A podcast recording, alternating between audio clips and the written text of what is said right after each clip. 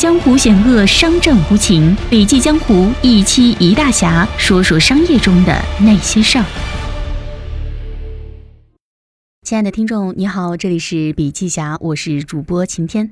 今天为您分享的文章呢，是来自华盛顿大学教授迈克尔·马奎特。会提问的老板，管理不会太差。我们的思维模式决定了我们如何看待世界，同时也决定了我们对自身局限性和潜力的认知。它还决定了我们向自己和他人所提出问题的类型。亚当斯提到了提问者可能具有的两种思维模式，分别是学习者和评判者。在学习者思维模式下呢，提问者寻求对生活环境做出积极的反应。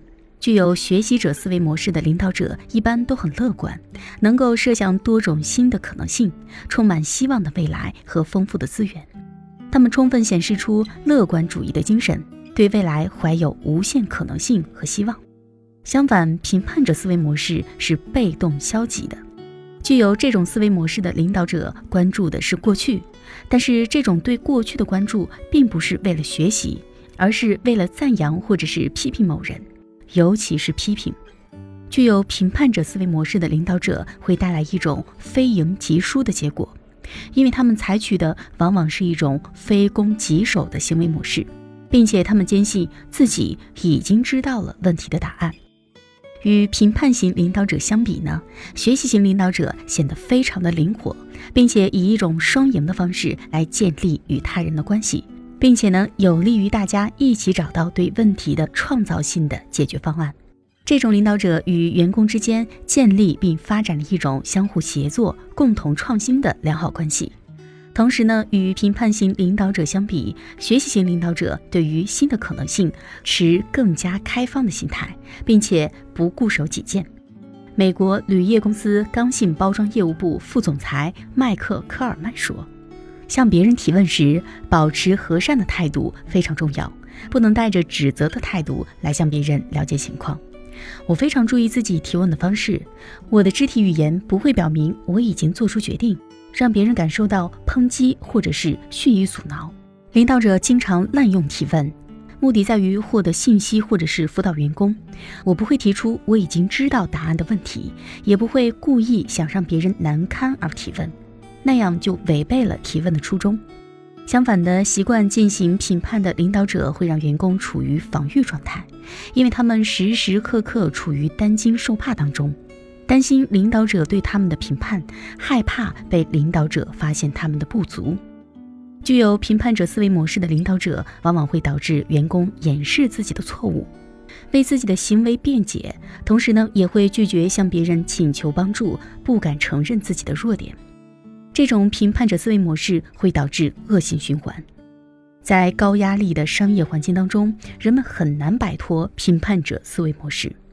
毕竟，管理者要为经营业绩负责，他们必须确保每个员工都承担一定的责任。当业绩未达到期望，或者是工作中出现问题时，管理者必须了解事实情况，找到原因。然而，这里有一个重要的区别。了解事实情况并找到原因，并不意味着要找出责任人。即使在必须找出责任人的情况之下，有效的领导者也知道，最好的办法就是采用辅导和教练的方式提供支持，而不是成为评判型的领导者。领导者若能够采取支持性的态度，与员工共同探寻解决方案。就能够与员工之间建立起信任的关系，反过来呢，也能够得到员工的支持。那么接下来我们来说一说领导者如何构思问题。其实我们已经讨论了构思问题的最重要的方面，那就是将提问作为学习过程的一部分，而不是进行评判练习的一部分。当提问的时候，我们很容易把自己的价值观、个人偏好和偏见融入到我们所提出的问题当中。我们必须具有识别、分析和修改所提出问题的态度和技能。在提出问题之前，我们应该站在被问者的角度，将问题在脑海中预演一遍，以确定这个问题的措辞能否真的起到积极作用。如果你不确定要问的问题是否合适，请真诚地向对方坦白。比如说，如果发生了事故，你不要上来就问这是怎么回事儿，而应该在问这个问题之前稍作铺垫。可以这样说：我们应该对每一起事故进行分析，弄明白造成事故的原因有哪些，以避免类似的事故再次发生。如果你以这种方式来构思问题的话，你就会得到对方坦诚而详细的回答。认真构思问题，让对方感到你对他的观点感兴趣，这有助于与对方建立良好的关系。同样呢，还可以将问题构思成一个希望获得对方帮助的请求，这也非常有用。比如说，你可以这样说：“我非常重视你的观点，如果你能告诉我什么什么，我会非常感激。”通过这种方式呢，你是在向对方请求帮助，而不是在以一种对方可能认为不恰当或者是具有威胁性的态度向对方提要求。明智的领导者不会纠缠出现的问题，而会更加关注哪些方面做得好，接下去可以做什么，如何改善目前的状况，并就这些方面进行提问。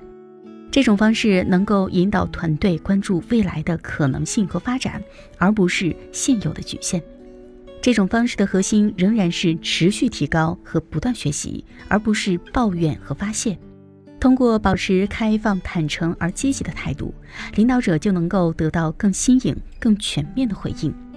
此外呢，我们还要掌握好提问的步骤。第一步是打开话题，开启谈话。第二步，通过向对方说明你要谈的内容，为谈话的顺利进行创造条件。第三步，提出你想问的问题。第四步，认真仔细地倾听对方的回答。第五步，也就是最为重要的，采取后续行动。